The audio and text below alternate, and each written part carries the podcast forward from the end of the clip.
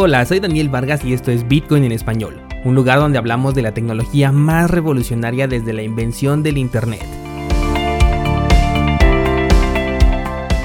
¿Crees que estoy exagerando? Ponte cómodo y déjame ser tu guía en un camino sin retorno, el camino a la descentralización. Hola descentralizado, hoy es jueves 23 de julio de 2020 y Bitcoin continúa camino alcista tal como lo veníamos comentando el día de ayer. Tiene todavía gasolina necesaria para poder llegar a los 10.000, de hecho a los 9.900 para ser más exactos, y es ahí donde vamos a ver lo interesante, porque no veo mucha fuerza como para poder superar esta zona de resistencia, así que mejor mantenerte pendiente si es que operas en el corto plazo. Pasando ahora sí a las noticias cripto, tenemos noticias relacionadas con regulaciones y adopciones que me parecen muy relevantes. La primera de ellas va sobre el organismo que regula a los bancos de Estados Unidos porque ya están considerando que estos bancos ofrezcan la custodia de criptomonedas como si fuera una evolución de los servicios actuales con los que ya cuenta la banca. El señalamiento dice que los bancos pueden ofrecer un mejor servicio de custodia que los que existen actualmente, lo cual resulta completamente falso, pues sabemos que las criptomonedas las podemos guardar de manera bastante segura dentro de un simple papel, un pedazo de metal o cualquier otro material que no llame la atención y conservarlo así durante décadas enteras. Bueno, los descentralizados ya comprenden que los bitcoins no se guardan, pero de todas maneras sigo utilizando esta analogía porque es la más común, pero bien sabemos que los bitcoins no se mueven y que lo que guardamos en realidad son llaves, ¿verdad? Pero bueno, el punto es solo mencionar que la custodia bancaria de activos digitales no necesariamente es más segura, aunque esto va a depender mucho del nivel de conocimiento que tenga el usuario. Por ejemplo, si la persona ya tomó el curso gratuito de cursosbitcoin.com, entonces los servicios bancarios no le van a servir de nada, pero si no ha tomado este curso, entonces pueda que sí sea más seguro el banco que un bitcoiner sin los conocimientos básicos necesarios. Para esto, Brian Brooks, que curiosamente es un ex ejecutivo de Coinbase, dice, y te voy a citar, desde las cajas de seguridad hasta las bóvedas virtuales debemos asegurarnos de que los bancos puedan satisfacer las necesidades de servicios financieros de sus clientes hoy en día.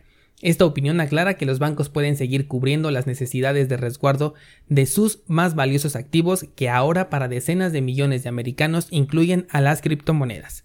En parte tiene razón, pero desde el punto de vista de los bancos, ya que es evidente que estas instituciones tienen que evolucionar, pues hoy en día gracias a las criptomonedas, en especial a Bitcoin, los servicios bancarios son prácticamente obsoletos, y digo casi únicamente por los servicios crediticios, que si bien pueden ser sustituidos por las DeFi, estos sí son mucho más inseguros que un banco tradicional.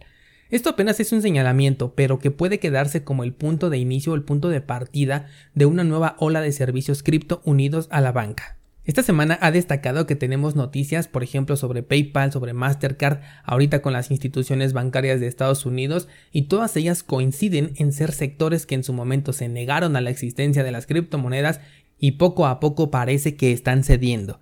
Después de todo, las criptomonedas van a seguir su camino ya sea con bancos, sin bancos y a pesar de los bancos. Así que resulta mejor que no se nieguen a la existencia de algo que es imposible de controlar y que mejor comiencen a sacar provecho para no quedarse fuera. Como dije, este comentario es desde el punto de vista de las instituciones bancarias, pero si regresamos al usuario común, definitivamente jamás me vas a escuchar recomendarte meter tus criptomonedas en un servicio de custodia, ni bancario, ni de cualquier otra especie que no esté controlado únicamente por ti. La siguiente nota es un tanto similar, pero nos vamos a mover a la tierra del señor que monta osos como actividad de distracción casual, y estoy hablando por supuesto de Rusia. Y es que en este país se está tratando de legitimizar a las criptomonedas. Todavía no es una regulación como tal, de hecho María Stankevich, que es la jefa de desarrollo de negocios de uno de los exchanges de Rusia, dice que únicamente debemos de tomar este, este proyecto como si fuera un glosario cripto, que sí va a servir en el futuro o al menos ya está abriendo el camino, pero todavía no es la regulación como tal que se está esperando. Bueno, ¿y qué dice este proyecto de ley? En este proyecto se acuerda proporcionar un estado legal para las criptomonedas y dejan muy en claro que legalizarlas no significa que sean aceptadas como método de pago. De hecho, las prohíbe utilizar de esta manera. Por eso María dice que esto únicamente hay que tomarlo como si fuera un glosario. Se espera que este proyecto de ley que legaliza a las criptomonedas dentro del territorio ruso entre en vigor a partir de enero del próximo año. No es que de momento estén prohibidas o sean ilegales, simplemente las están considerando dentro del marco legal del país pero por supuesto que no las van a poner como moneda de cambio o al menos no por ahora. Esto podría perjudicar seriamente al valor de su moneda nacional y en tiempos de crisis financiera sería un harakiri sin honor, así que por el momento no es considerada como un método de pago y a partir de enero del 2021 se espera que sean legales. En cuanto a la verdadera regulación, esta se espera dentro de un par de meses. Lo que es más importante es que este proyecto daría luz verde a empresas centralizadas para poder crear sus propias criptomonedas estables, las cuales eh, van a poder intercambiarse por activos digitales nacionales de otros países, como por ejemplo el yuan chino, quiero pensar porque todavía no está obviamente confirmado, pero a esto se refiere, y también con activos digitales dentro del terreno cripto. Para que esta eh, convergencia pueda existir, tanto las instituciones bancarias centralizadas como aquellos exchanges que desean listar las monedas estables rusas, que repito son comerciales, no son del gobierno, tendrían que contar con una regulación explícita para poder realizar transacciones a través de estas criptomonedas. Estas stablecoins serían reguladas entonces por el Banco Central de Rusia, lo cual las convertiría en otro rublo, otra moneda gubernamental sin absolutamente ninguna diferencia con el dinero circulante de hoy en día. La única innovación es que serían creadas por empresas centralizadas y no exactamente por el gobierno o por el Banco Central, aunque sí sería esta entidad quien se encargaría de regularlo. Lo importante de esta nota es anidarla con las anteriores que te acabo de mencionar y ver cómo parece que se están tomando una decisión sincronizada en diferentes partes del mundo, tanto por gobiernos como por empresas centralizadas del sector económico en cuanto a aceptar a las criptomonedas. No diré que la batalla comienza porque como dice bien Andreas Antonopoulos, cuando quieran pelear se habrán dado cuenta de que ya perdieron y así es. El hecho de que estos organismos quieran aceptar criptomonedas es una bandera blanca de su parte.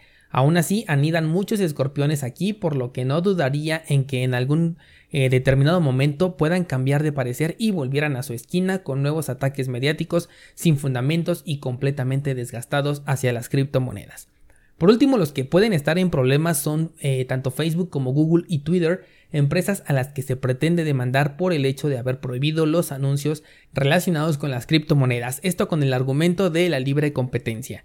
El sustento de esta demanda colectiva a la que se espera que se unan otros participantes es que existió una especie de acuerdo entre los gigantes tecnológicos del sector publicitario para poder prohibir los anuncios cripto y que dentro de los lineamientos actuales no se permite tener un correcto juicio de qué es y qué no es una estafa, por lo que aún después del filtro no es seguro que la empresa te otorgue el acceso a la publicidad. Curioso que el filtro sea tan estricto y veamos muchas estafas siendo promocionadas, por ejemplo, en YouTube. La demanda se sustenta en que las acciones de los gigantes perjudicaron a las ventas de estos negocios, así como el impulso de ciertas plataformas como por ejemplo Hive, que es la evolución de Steam luego de que Justin Sun echara a perder este proyecto. ¿Te imaginas ahorita ver un montón de publicidad dedicada a las finanzas descentralizadas? Yo creo que sería peligroso. Estas crecerían enormemente y a su vez el número de personas afectadas también se elevaría. Y qué decir de las estafas, que de por sí ya pasan los filtros que ahorita se tienen y si no los tuvieran estarían navegando a su antojo. No es que apoye esta medida de restricción o de censura, pero es que el grifo abierto es peligroso también porque la desinformación abunda dentro del espacio cripto. Ayer te estaba publicando, por ejemplo, en Instagram que una página web falsa estaba suplantando la identidad de Maker y de su moneda estable DAI. Imagínate este tipo de estafas con acceso a publicidad que sea intrusiva. Un tema bastante delicado, la verdad, al que le voy a dar seguimiento porque finalmente el resultado de esto nos va a afectar o bien a beneficiar a nosotros como cripto usuarios. Y hasta aquí va a llegar el episodio del día de hoy descentralizado. No olvides checar el nuevo contenido que publico hoy mismo en cursosbitcoin.com.